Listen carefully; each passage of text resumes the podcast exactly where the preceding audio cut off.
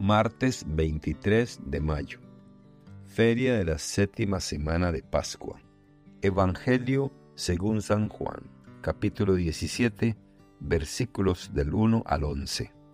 En aquel tiempo, Jesús levantó los ojos al cielo y dijo, Padre, ha llegado la hora.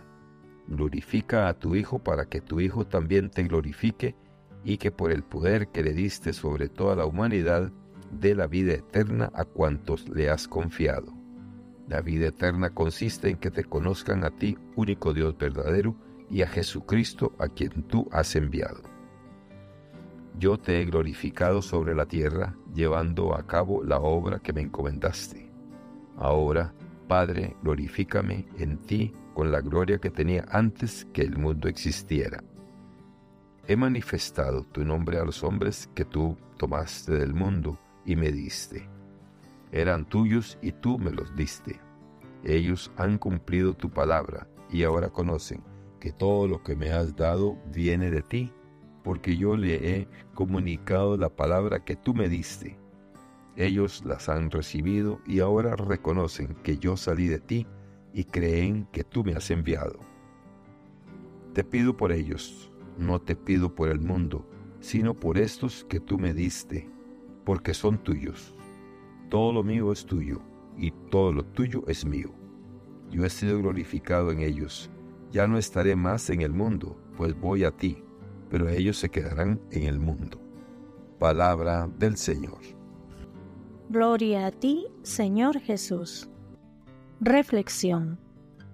El Evangelio de hoy es parte de lo que comúnmente se conoce como la oración sacerdotal de Jesús.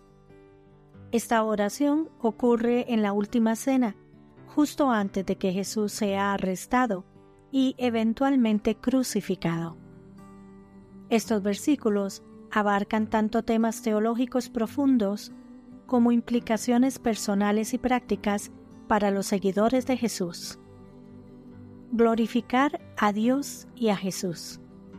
Aquí Jesús habla de la hora que ha llegado, refiriéndose a su inminente crucifixión y resurrección Jesús pide ser glorificado para que a su vez pueda glorificar al Padre. Esto sugiere una reciprocidad en la relación entre el Padre y el Hijo, y un propósito común, la glorificación de Dios. Jesús también habla de tener autoridad sobre toda carne, para dar vida eterna, lo que refuerza su identidad y su papel único en la salvación de la humanidad. Jesús habló de glorificar a Dios a través de su vida y muerte. De manera similar, estamos llamados a glorificar a Dios en nuestras acciones diarias, desde las más pequeñas hasta las más grandes. Esto implica vivir nuestras vidas de manera que reflejen el amor, la bondad y la justicia de Dios. Buscar una relación íntima con Dios. Jesús define la vida eterna no solo como una cantidad infinita de vida, sino como un tipo de vida que implica conocer a Dios y a Jesús. Este conocimiento no es meramente intelectual, sino una relación íntima y personal, una unión con Dios. Jesús reafirma que ha revelado el nombre de Dios a las personas que le fueron dadas. Al hacerlo, ha hecho posible que puedan conocer a Dios y tener una relación con Él. Jesús también menciona que estas personas han aceptado su mensaje y que creen que viene de Dios. Compartir el mensaje de Dios. Jesús reveló el nombre de Dios a aquellos que le fueron dados del mismo modo, tenemos la responsabilidad de compartir la buena noticia de Jesucristo con otros. Esto puede hacerse a través de nuestras palabras, pero también a través de nuestras acciones de amor y servicio. La oración de Jesús por sus seguidores. En los últimos versículos, Jesús ora específicamente por aquellos que han creído en Él. No ora por el mundo en general, sino por aquellos que son suyos. Esta es una demostración de su amor y cuidado por sus seguidores. Jesús pide a Dios que los proteja y que sean uno, así como Él y el Padre son uno. Esto habla de la unidad esencial en la comunidad cristiana, que refleja la unidad dentro de la Trinidad. Promover la unidad.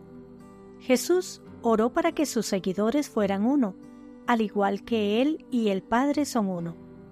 Esto implica un llamado a la unidad entre los cristianos y más ampliamente entre todas las personas. Debemos esforzarnos por superar nuestras divisiones y trabajar juntos para lograr el bien común. La unidad no significa uniformidad, sino respeto y amor mutuo en medio de la diversidad. Cuidar de los demás. Jesús mostró su amor y preocupación por sus seguidores al orar por ellos. De la misma manera, debemos cuidar de los demás en nuestra sociedad, especialmente de los más vulnerables y marginados. Esto implica tanto la oración como la acción para buscar la justicia y el bienestar de todos. Estos versículos, en resumen, presentan una visión poderosa de la misión de Jesús, la naturaleza de la vida eterna y el cuidado de Jesús por sus seguidores. También nos recuerdan la importancia de conocer a Dios, la unidad en la fe cristiana y el llamado a glorificar a Dios en nuestras vidas. La oración sacerdotal de Jesús nos desafía a vivir vidas que glorifiquen a Dios, que busquen la intimidad con Él, que compartan su mensaje, que promuevan la unidad y que cuiden de los demás.